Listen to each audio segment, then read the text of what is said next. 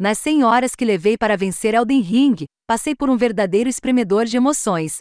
Raiva ao ser derrotado por seus desafios mais difíceis. Alegria quando finalmente o superei e uma boa quantidade de tristeza pelas montanhas de ex que perdi ao longo do caminho para alguns dos encontros com chefes mais difíceis que a From Software já concebeu. Mas, mais do que qualquer outra coisa, eu estava em admiração quase constante, pelas muitas vistas absolutamente de cair o queixo, o escopo de um mundo absolutamente enorme, os inimigos frequentemente angustiantes e a maneira como Elden Ring quase sempre recompensava minha curiosidade com um encontro interessante, uma recompensa valiosa ou algo ainda maior. From Software leva a bola que The Legend of Zelda, Breath of the Wild começou a rolar com ele, criando um mundo aberto fascinante e denso sobre liberdade e exploração acima de tudo, enquanto também de alguma forma conseguia tecer perfeitamente um jogo Souls completo no meio dele. Não deveria ser surpresa para ninguém que Elden Ring acabou sendo uma das experiências de jogo mais inesquecíveis que já tive.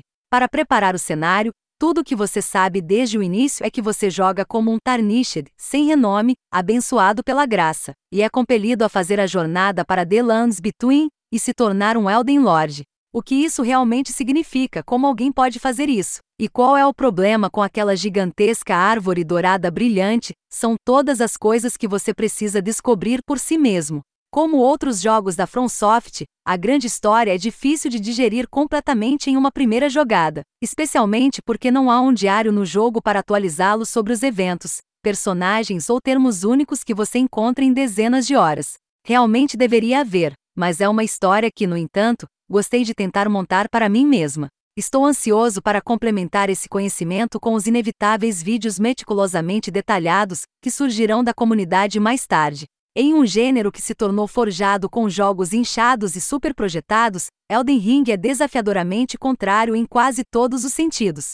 Seu compromisso com o design por subtração e em colocar a responsabilidade de traçar um caminho, através de seu mundo inteiramente no jogador, faz com que ele fique de cabeça e ombros acima de outros títulos de mundo aberto. Elden Ring pega os fragmentos do que veio antes e os forja em algo que ficará na história como um dos maiores de todos os tempos. Um triunfo em design e criatividade e um jogo de mundo aberto que se distingue pelo que não faz, de fazer tanto quanto o que ele faz. E depois há os chefes. Não quero estragá-los, mas há alguns que são alguns dos mais impressionantes visual e mecanicamente que a From Software já criou. Alguns dos últimos chegaram muito perto de cruzar a linha em termos do que eu considero justo e razoável, quando se trata de segundas fases de restauração de vida depois, de primeiras fases já brutalmente difíceis e batalhas de desvantagem de dois ou três contra um. Mas felizmente, como mencionado antes, todas as paredes que eu atingia eram superáveis, uma vez que eu tirava um tempo para fazer outra coisa e voltava mais forte.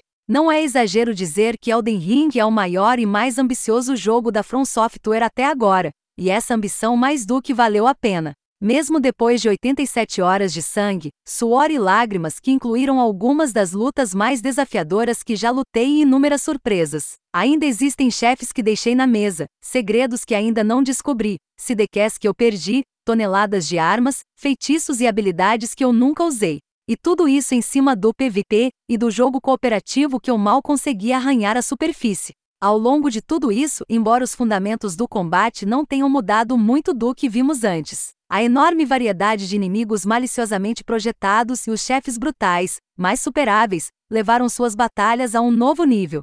Mesmo com todos os tópicos que não consegui puxar na minha primeira jogada, dos que tenho certeza que serão vários, o que fui tratado pode facilmente ser considerado um dos melhores jogos de mundo aberto que já joguei. Como The Legend of Zelda, Breath of the Wild antes dele, Elden Ring é aquele que veremos como um jogo que avançou um gênero,